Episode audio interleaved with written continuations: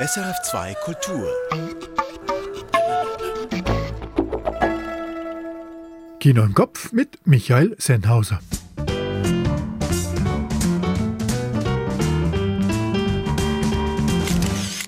Heute mit George Wirsch zu Wheel of Fortune and Fantasy von Oscar-Gewinner Ryosuke Hamaguchi und im Gespräch mit Samuel Theiss zu seinem Petite Nature. Und schon vor einer Woche auf dem Sender, aber jetzt noch hier in der Filmrolle, mein Rückblick auf die Karriere von Bruce Willis.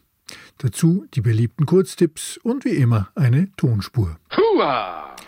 Hier also jene fünf Filme, die Sie nicht verpassen sollten.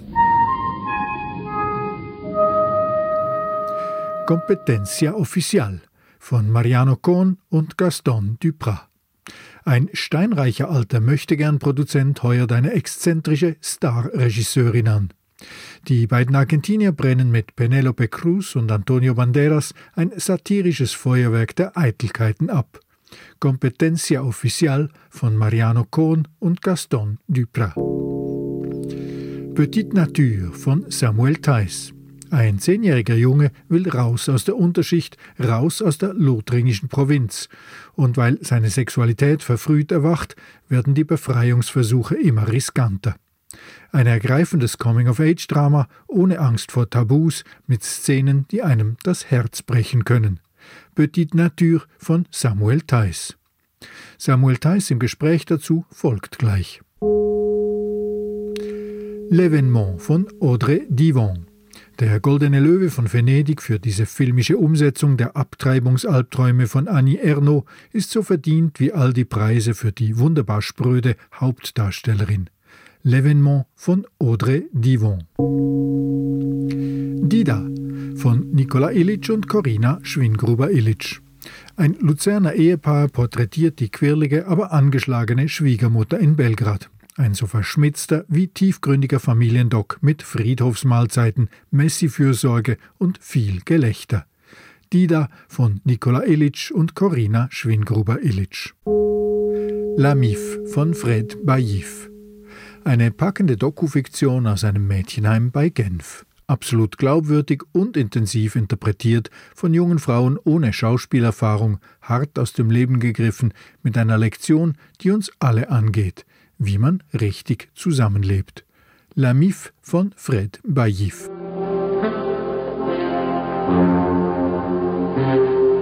Für die Tonspur heute musste ich nicht weit suchen. Alright, folks. Showtime. Aus welchem Film stammt der folgende Ausschnitt? Hey! Cat food! I think it's a clue! That's her. Where's he going? I don't know. All right, we know they're together. We know they're within a certain radius of this spot. I'm declaring the case with the county right now. Until help arrives, I'm deputizing the little guy, the skinny one, and the boy with the patch on his eye to come with me in the station wagon. Randy, you drop in and head upriver with the rest of your troops, split up on foot.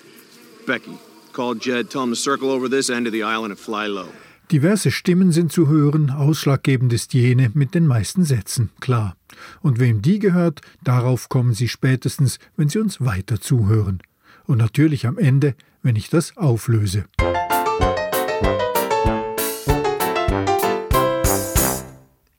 Sein erster Oscar ist noch ganz neu auf dem Regal.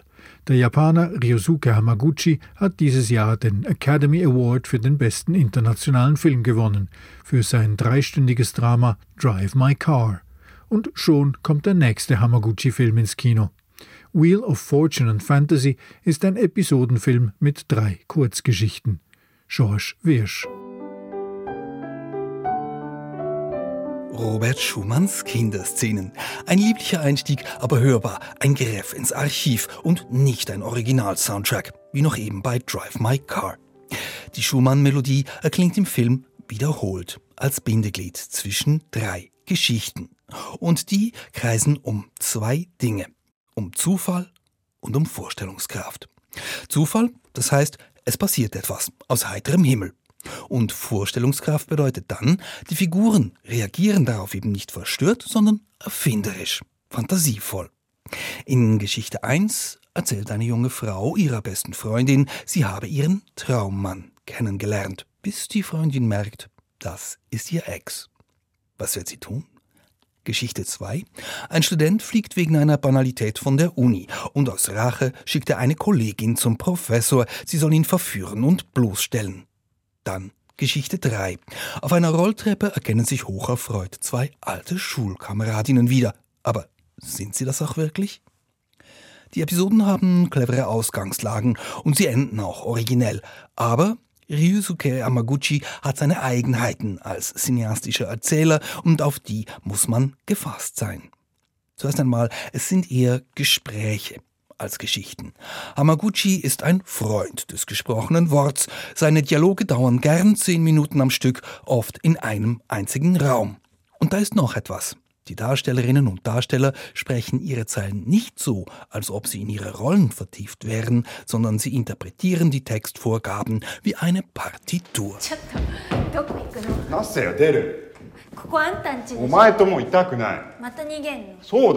ちょっとどこ行くのナッセよ出るここあんたんちでしょお前ともいたくないまた逃げんのそうだよなんでお前そうやっていつも俺を傷つけんのわかんない好きだからかも Das hat Schwung und Melodie, aber beim Zuschauen bleibt der Eindruck, was man da sieht, das ist nicht Verkörperung, sondern gute Arbeit am Text.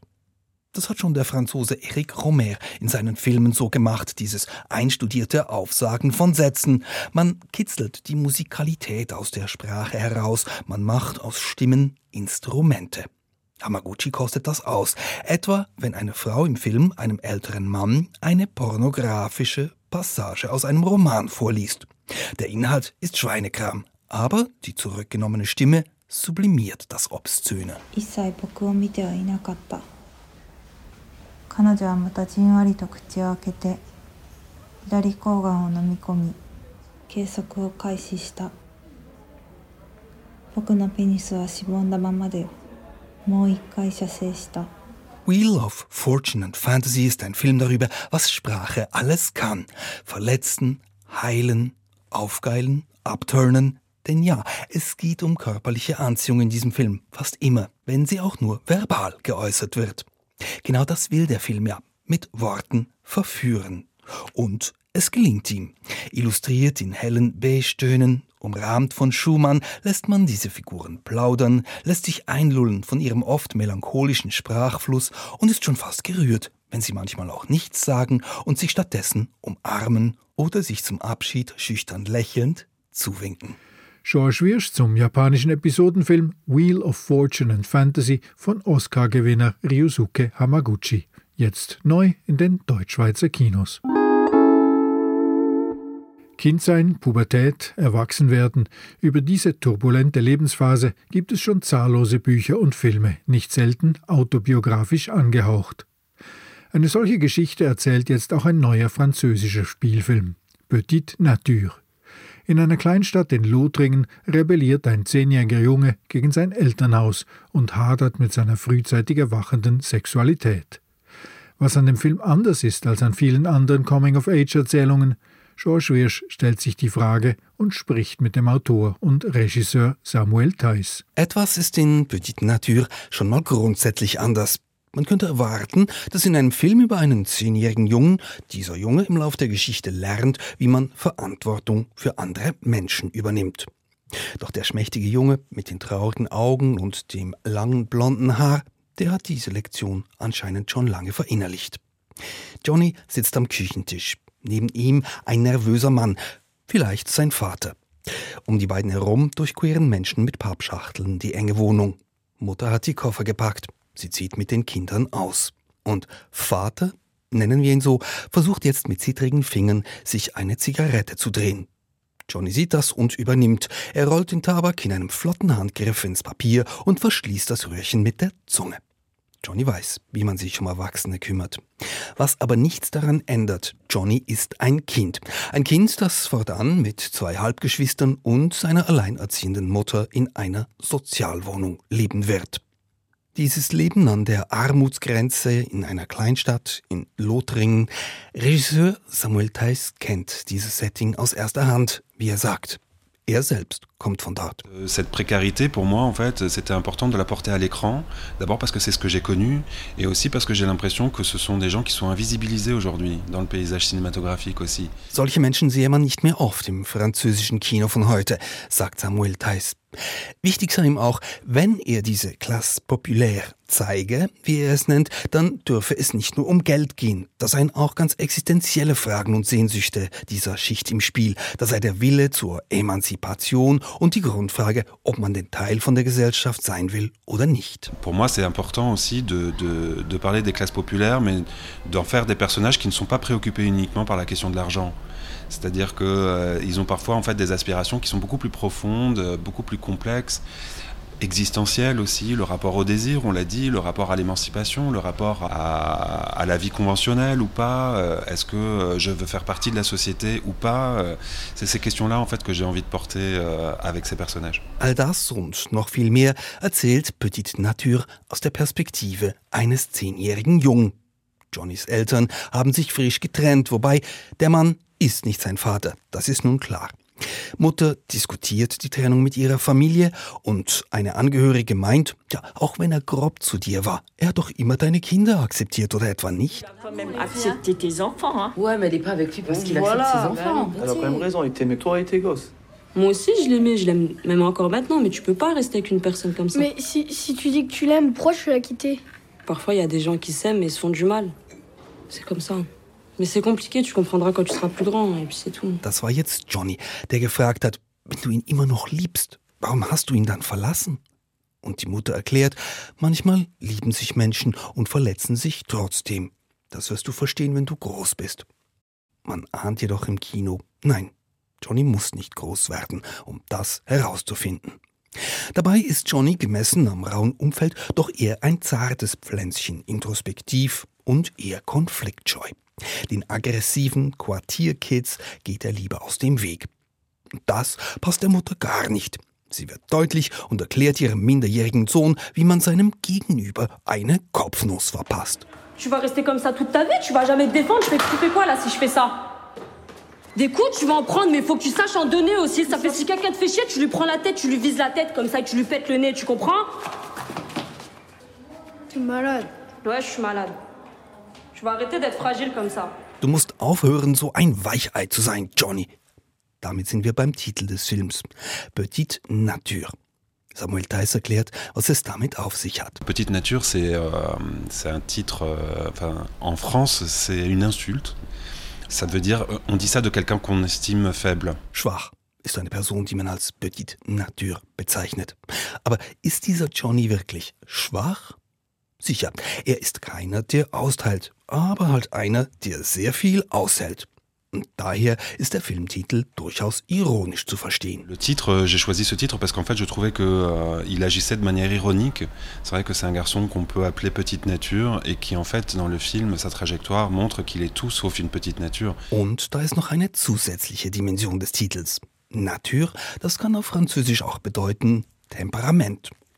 J'aimais aussi qu'il y ait le mot nature dans le titre parce que euh, chez les acteurs, par exemple, on parle de nature, euh, la nature, le, le tempérament avec lequel on grandit, euh, c'est aussi ce qui définit notre rapport au monde. Et ce garçon, c'est sa nature, son tempérament qui va le porter à partir et à se réaliser ailleurs. Johnnys Charakterstärke sorgt schließlich dafür, dass er bereit ist, zu neuen Ufern aufzubrechen. Ein Unterfangen allerdings, von dem alles andere als klar ist, ob es ihm je gelingen wird. Denn vor alledem steht für Johnny eine harte Reifeprüfung. Wobei, es beginnt mit Licht am Horizont. Schulbeginn. Und ein neuer, junger Lehrer übernimmt Johnnys Klasse. Da weht ein frischer Wind. Der Mann kann zuhören. Er interessiert sich aufrichtig für die Kinder. Er fragt sie etwa, könnt ihr mir sagen, wo ihr in 20 Jahren sein wollt, was ihr beruflich machen werdet und ob ihr dann vielleicht Familie habt? Alors je vous propose un petit jeu. Je vais faire l'appel et chacun à votre tour, vous allez me dire comment vous vous imaginez dans 20 ans. Dans 20 ans, vous avez quel âge? Très bien. Quel est votre avenir idéal à 30 ans? Quel sera votre métier? Où est-ce que vous habiterez? Est-ce que vous êtes marié? Est-ce que vous avez des enfants? Monsieur, euh, quel côté peut-être tu vas divorcer? Bah, Si c'est ton rêve de divorcer, tu me le racontes. Die Kinder finden das Spiel lustig, aber Johnny ist es peinlich. Er hat mit seiner resoluten Mutter und seinen Halbgeschwistern dermaßen viel am Hals, dass er sich über eine eigene Zukunft schlicht noch keine Gedanken gemacht hat. Aber immerhin, aufs Maul gefallen ist er nicht und er gibt dem Lehrer zurück. Sie kommen doch aus Lyon. War es vielleicht Ihr Traum, dass Sie einmal in einem Kaff wie Forbach eine Primarklasse unterrichten? Monsieur, Oui. vous habitiez où avant de, de venir ici Moi, j'étais à Lyon. Et vous, votre rêve, c'était de venir ici à Forbach pour devenir maître Euh, moi, mon rêve, c'était de devenir maître pour pouvoir poser les questions. Ich bin Lehrer geworden, damit ich hier die Fragen stellen kann, lautet die neckische Antwort. Diese Geistesgegenwart, das gefällt Johnny. Und natürlich ist er jetzt motiviert in der Schule. Übermotiviert sogar. Schon bald ist er der Schuschu des Lehrers. Das merkt er auch. Und genau hier beginnen die Probleme. Der Lehrer bemüht sich zwar um berufliche Distanz, aber Johnny kümmert das nicht. Er stalkt den Lehrer bis vor die Haustür. Johnnys Gefühle sind ab jetzt sehr komplex, sagt Samuel Theis. Natürlich sucht er einen Ersatzvater, aber er sieht in dem Mann vielleicht auch etwas, das er selbst gern später wäre. Il est à la fois à la recherche d'un père, il est à la fois en train de projeter quelque chose sur cet homme euh, qui est aussi euh, de l'ordre de la fascination, c'est-à-dire euh, c'est peut-être aussi une, une vision qui lui fait peut-être penser que c'est une, une vision de lui-même plus tard. Euh, Il y a quelque chose aussi de l'ordre du désir intellectuel. Die Anziehungskraft habe auch etwas Intellektuelles, meint Samuel Theis. Aber eben nicht nur. Und hier wird's brenzlig. Hier wagt sich Theis an ein Tabu. Er erzählt konkret, wie ein adoleszentes Kind sexuelle Lust für eine Lehrperson empfindet. Eine Lust, die wohlverstanden nicht auf Gegenseitigkeit beruht. Dies zu zeigen, das sei eine große Herausforderung des Films gewesen, sagt Samuel Theis. Er berufe sich auf eigene, intime Erfahrungen und habe das Thema daher nicht mit Scheuklappen angehen wollen. Un des, des paris forts du film aussi, c'était d'assumer de parler aussi de l'éveil sexuel du, du garçon et d'un garçon de 10 ans. Moi, je me suis appuyé sur mon expérience intime et personnelle et euh, j'avais pas envie de mettre d'œillère aussi sur ce qu'on peut appeler les prémices de la sexualité. C'est un garçon qui est au seuil de l'adolescence, donc en fait, ces choses, elles sont déjà un peu en train de travailler en lui. Dazu sei gesagt, Petite Nature enthält keine expliziten oder schockierenden Szenen, sehr wohl aber welche, die einem fast das Herz brechen. Wie Johnny um jeden Preis geliebt und begehrt werden möchte und wie kläglich er dabei scheitert, das schmerzt. Aber Johnny wächst daran. Aus der Niederlage wird ein Sieg. Der Weg, den Johnny so völlig hilflos und falsch einschlägt, ist letztlich ein Weg zu sich selbst. Ein Befreiungsschlag. Johnny überwindet nicht zuletzt auch seine Schüchternheit. Als etwa Freunde aus Lyon beim Lehrer vorbeischauen und Johnny am Abendtisch dabei sein darf, blüht er auf in der Erwachsenenrunde. Er wird sogar zum Spaßvogel und erklärt den gebildeten Leuten sein eigenwilliges Lothringer Deutsch. Ouais, c'est pas vraiment de l'allemand, c'est de l'allemand lorrain, quoi. Et tu dis comment euh, joli en plate Hübsch. Hübsch. J'adore. Comment on dit euh, J'en ai marre de vos questions pourries Euh, ich habe de Arsch voll. C'est vrai Non, non. Mais il vient de te dire une horreur, fait. Solche heiteren Momente fehlen nicht in Petite Nature, denn Lust und Frust gehen Hand in Hand bei all den teils fehlgeleiteten, teils aber auch zielführenden Versuchen, irgendwie erwachsen zu werden. Samuel Theis resümiert, für Johnny geht es darum, dass er aus seiner Empfindlichkeit, aus seiner Verletzlichkeit eine Kraft ableiten kann. Aussi, je pense qu'il y a quelque chose où la sensibilité d'un garçon, euh, sa vulnérabilité, son, son être au monde, en fait, il doit l'accepter et, et en fait en faire une force. C'est ce qui se passe dans le film avec Johnny. Diese Kraft entwickelt Johnny im Verlauf des Films, wenn auch über Umwege, angetrieben von Sehnsucht. Theis erläutert, Sehnsucht bestehe halt aus ganz vielen Dingen. Das sei bei Kindern so, aber auch bei Erwachsenen. C'est fait de plein de choses, le désir, de toute façon. Et ça, qu'on soit un enfant ou qu'on soit un adulte, ça, ça, c'est- ça se construit un peu de la même manière. Der Sehnsucht folgen, das bedeutet für Johnny auch, dass er brechen muss mit allem, was ihn kaputt macht. Zu Hause haut er einmal auf den Putz und wirft seiner Mutter und seinen Geschwistern Schimpf und Schande an den Kopf, weil er stärker denn je spürt, dass er sich von dieser Provinzwelt abnabeln will. Faites chier Pourquoi on peut rien avoir de beau Ah, Johnny. Vous êtes là sur vos gros culs à branler toute la journée Et vous attendez que le temps passe J'en peux plus de vos gueules de merde, de clochards Vas-y, barre-toi. Ta gueule Petite Nature führt das Publikum, so abgegriffen das klingt, durch ein Wechselbad der Gefühle. Ganz am Schluss steht Johnny vor einem Spiegel. Er tanzt im Dunkeln ausgelassen zum 70er-Hit Child in Time von Deep Purple und schüttelt dazu seine lange, blonde Mähne. Jetzt weiß er endlich, wo er hin muss mit seiner Energie, seinem Drang, seiner Wut, seiner Liebe. Er ist befreit. Und noch nie hat dieser alte Hardrock-Heuler aus den 70ern so taufrisch geklungen wie am Ende dieses grandiosen, packenden Films.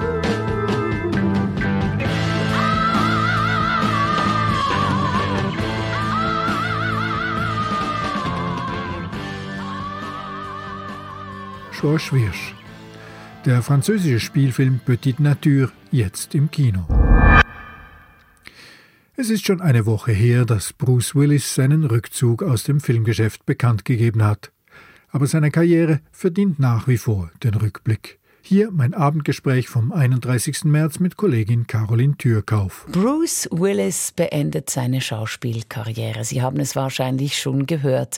Aphasie, eine krankheitsbedingte Störung der Sprachfähigkeit, zwingt den 67-Jährigen zum Aufhören. Als Schauspieler steht Willis für ikonische Rollen wie jene von John McClane in Die Hard, aber auch für subtilere Schauspielkunst, etwa in Tarantinos Pulp Fiction oder in Moonrise Kingdom von Wes Anderson. Bei mir im Studio ist jetzt SRF Filmredakteur Michael Sennhauser.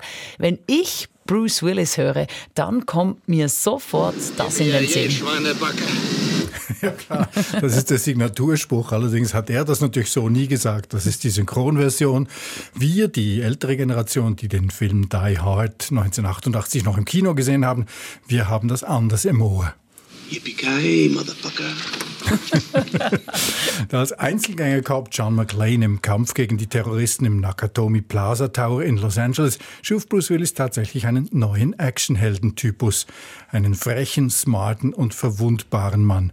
Eine Art Gegenentwurf zu den Rambos der 1980er Jahre. Mit den Rambos meinst du natürlich Sylvester Stallone als Rambo, aber wahrscheinlich auch Arnold Schwarzenegger als Terminator, der zu dieser Zeit der große Konkurrent von Stallone war. Ja, beide.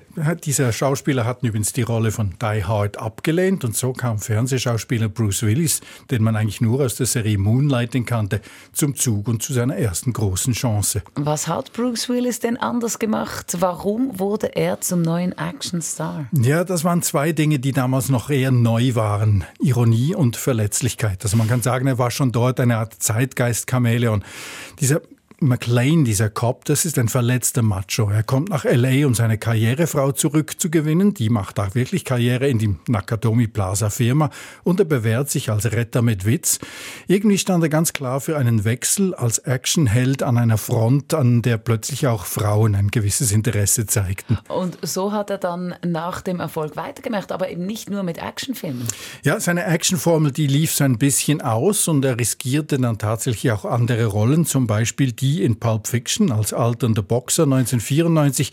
Quentin Tarantino wollte ihn gerade wegen dieser, dieses Eindrucks eines altmodischen Filmstars, er sagte, der sieht eigentlich aus wie ein Star aus den 50er Jahren. Und das hat Bruce Willis Karriere dann natürlich richtig neu angeworfen. Er galt plötzlich auch als Charakterdarsteller. Ich erinnere mich noch, dass ich ihn in The Sixth Sense gesehen habe, in dem unglaublichen Thriller. Weiß, aber wann war das genau? Das war 1999, also genau zur Jahrtausendwende. Da hat er diesen Psychologen gespielt, dem ein Junge erklärt, dass er tote Menschen sehe. I see dead people. In your dreams? While you're awake? Dead people like in graves and coffins? Walking around like regular people. They don't see each other. They don't know they're dead. Die wissen nicht, dass sie tot sind. Und der Gag war dann natürlich, dass sie am Ende des Films herausstellt, dass der Psychologe selbst zu diesen ahnungslosen Toten gehört. Ja, eben Six Sense, auch ein Film mit Bruce Willis. Jetzt mit 67 hört er als Schauspieler auf, eben wegen dieser Sprachstörungserkrankung. Er geht dem Publikum da allenfalls noch eine weitere Wandlung des Zeitgeist-Chamäleons, wie du ihn bezeichnest. Äh, nein, wahrscheinlich nicht. Er hat so in den letzten zehn Jahren, abgesehen von ein paar wirklich guten Filmen, eigentlich nur noch Schrott gemacht, der gar nie ins Kino kam. Also Straight-to-Video sagt man dem. Das sind lauter Filme, die eigentlich Remakes waren oder Actionfilme, die irgendeine alte Rolle wieder aufgekocht haben. Vielleicht aufgrund seiner Erkrankung, ist schwer zu sagen. Jedenfalls hat er eher einfach Geld verdient in diesen Jahren. Und irgendwie ist es ganz gut, dass er jetzt aufhört, bevor diese kleinen und eher schäbigen Rollen den ganzen tollen, die tollen Sachen, die er gemacht hat, irgendwie überschatten. Ja, große, gute Rollen hat er gespielt. Bruce Willis, jetzt ist Schluss. Danke Michael Sennhauser von der SRF Filmredaktion. Ja, und natürlich war es eben auch dieser Bruce Willis, der in der heutigen Tonspur zu hören war. Er spielte den Inselpolizisten Captain Sharp auf dem fiktiven Eiland New Penzance in Wes Andersons Pfadfinder 60s Coming-of-Age-Tragikomödie Moonrise Kingdom von 2012. Weil die beiden zwölfjährigen Susie und Sam gemeinsam ausgerissen sind und vermisst werden, organisiert Captain Sharp einen Suchtrupp. Aus den anwesenden Pfadfindern wählt er den kurzen, den dünnen und den mit dem Augenpflaster. Hey! Food! I think it's a clue! That's her. Where's he going? I don't know. All right, we know they're together. We know they're within a certain radius of this spot. I'm declaring the case with the county right now. Until help arrives, I'm deputizing the little guy, the skinny one, and the boy with the patch on his eye to come with me in the station wagon. Randy, you drop in and head upriver with the rest of your troops, split up on foot. Becky, call Jed, tell him to circle over this end of the island and fly low. Die Rolle des Inselpolizisten war für Bruce Willis so etwas wie eine sanfte Parodie auf seine bekannteste Figur, John McClane. Ohne Terroristen, dafür mit vielen Kids und skurrilen Gestalten in einem gewohnt liebevollen Wes Anderson-Umfeld, mit lauter großartigen Charakterdarstellern, vor denen sich Bruce Willis nicht zu verstecken brauchte. Das war Kino im Kopf. Die fünf Unverpassbaren finden Sie schriftlich jeden Donnerstag auf sennhausersfilmblog.ch. Ich bin Michael Sennhauser und ich wünsche eine gute Kinowoche. Auf Wiederhören.